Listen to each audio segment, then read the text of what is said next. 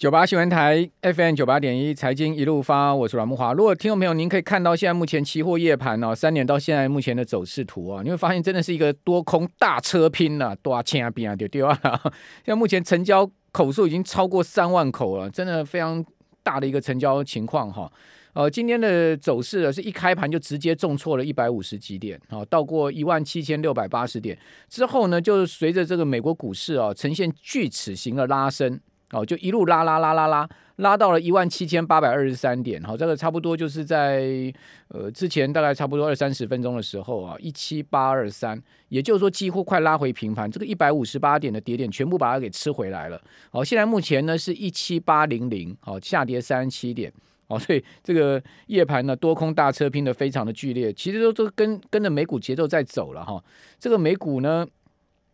这个刚刚前面就出现那个明显的拉升嘛，纳斯达克指数就直接给你拉到了涨幅大概超过百分之零点八左右。好，现在目前回落，啊，回落到涨幅百分之零点六。好，所以呃，这个期货刚刚一度拉到平盘，快到快到平盘又往下压一点。好，最主要也是因为这个美股啊，开始这个期货盘有出现回呃涨势回落的状况。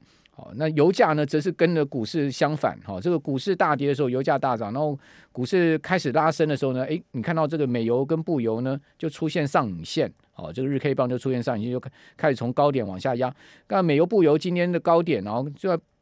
我们节目刚开始的时候，曾经来到过每桶一百一十块钱美金啊。哦，现在目前大家都回到了呃，差不多每桶一百零七块左右。好，这个下来呃，差不多也有三趴了。哈，也有三趴左右。哦，所以这今年真的是超疯狂一年了哈。那么为什么这么疯狂呢？讲实在，这俄罗斯的 GDP 大不大？我跟各位报告，如果说你以这个 GDP 规模来衡量的话，整个俄罗斯全国的 GDP 还没有江苏省来的大。哦，如果用江苏省的 GDP 跟俄罗斯来对比的话，江苏省的 GDP 都要超过俄罗斯了。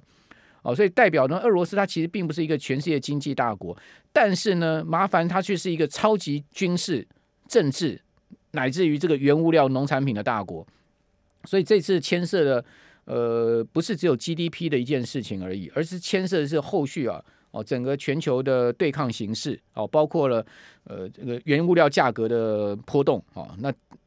好死不死，现在目前又是全世界四十年来最严重的通货膨胀的情况。那今天有一个消息值得参考，就是说我们从债市的这个定价哈，就可以看出到底呃这一场战事哈拖久了会不会对经济产生影响？因为投资人的情绪或者说法人的操作，他们是直接在债券市场去做这个买进卖出，而使得这个殖利率波动呢，可以看出一些端倪哦。比如说呢纽约债市啊，三月一号尾盘的时候啊，哦对联准会货币政策最敏感的两年期公债殖利率呢，是大跌了十二点三个基点。哦，跌到了一点三零了哈。那这个礼拜啊，哦，联准会的这个货市场预测，联准会货币政策可能会要趋向比较偏向鸽派，哦，使得呢两年期国债殖利率大跌了二十八点一个基点。哦，这个是两千零八年十月二号以来最大的连两日的跌点哦。哦，另外芝加哥呃商业交易所就 CME 的 Fed Watch 也显示啊。哦，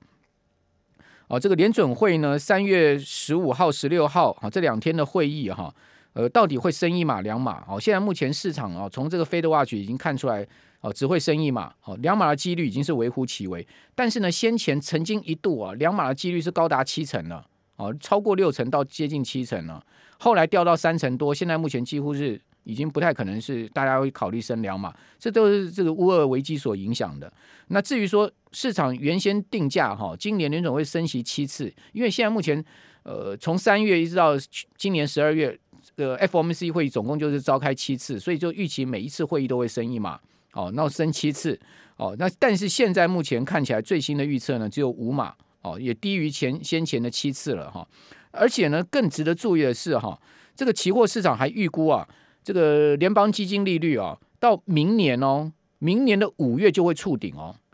明年五月触顶代表什么意思？代表后面的经济是要走弱的，就是说升不动了嘛。你升不动了，当然就 GDP 没有办法去跟这个呃利率同步走高的话，哦，这个 GDP 的增速出了问题了，哦，这个增长出了问题了，哦，所以明年五月就会出现这个状况，哦，它的利率最高只会来到一点五到一点七五之间，哦。一点五哈，就等于说是升大概呃这个差不多八码嘛，哦，就是说明年到五月，如果说呢是只有升八码，今年升五次的话，就等于说明年再升三次，升八次就结束了。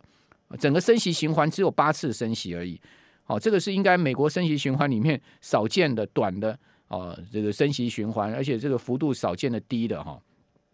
那在一周之前呢，原本市场预估啊，联准会是一路要升到两趴到二点五啊，也就是要升十码的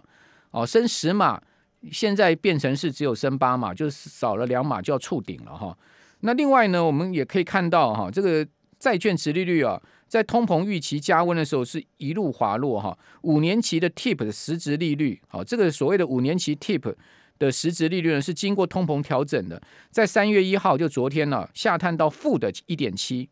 那三周之前呢是负的零点八五，所以它又跌下去更深了哈。那十年期的 TIP 的实质利率呢，从二月的负的零点四二下降到负的零点九七。那这个实质利率下降代表什么意思？它代表说呢，大家预期通膨要上升，好，预期通膨上升，好，所以代表什么？代表经济在明年五月可能之前就要触顶，或者之后不久就要触顶。经济的经济的一个高峰就是在明年上半年的话。哦，甚或今年底，哦，经济见顶，哦，但是呢，通膨持续加温，那不就是所谓的停滞性通货通货膨胀了吗？哦，那这个对股市来讲，不是逮鸡打掉了吗？哦，这个就是现在我个人比较担心，它其实战争的因素，只要不演变成世界大战，核武器不拿出来，或者说那种所谓的呃极度杀伤力的武器不拿出来，应该就是大概就这样子了。对金融市场影响层面，应该也就。Price in 差不多也是这样子，但是真正后面就是说，这场战争拖久之后，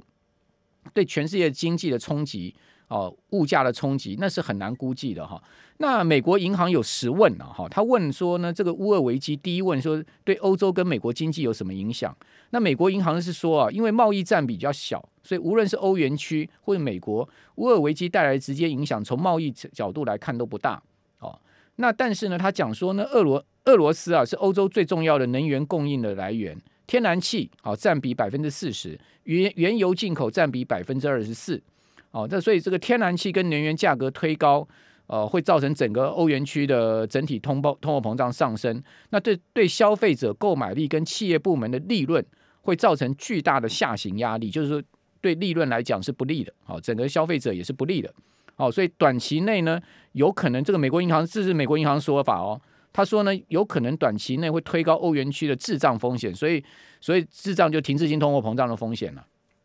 好，所以从贸易的角度来看，或 GDP 角度来看，影响不大。哦，但是呢，如果是从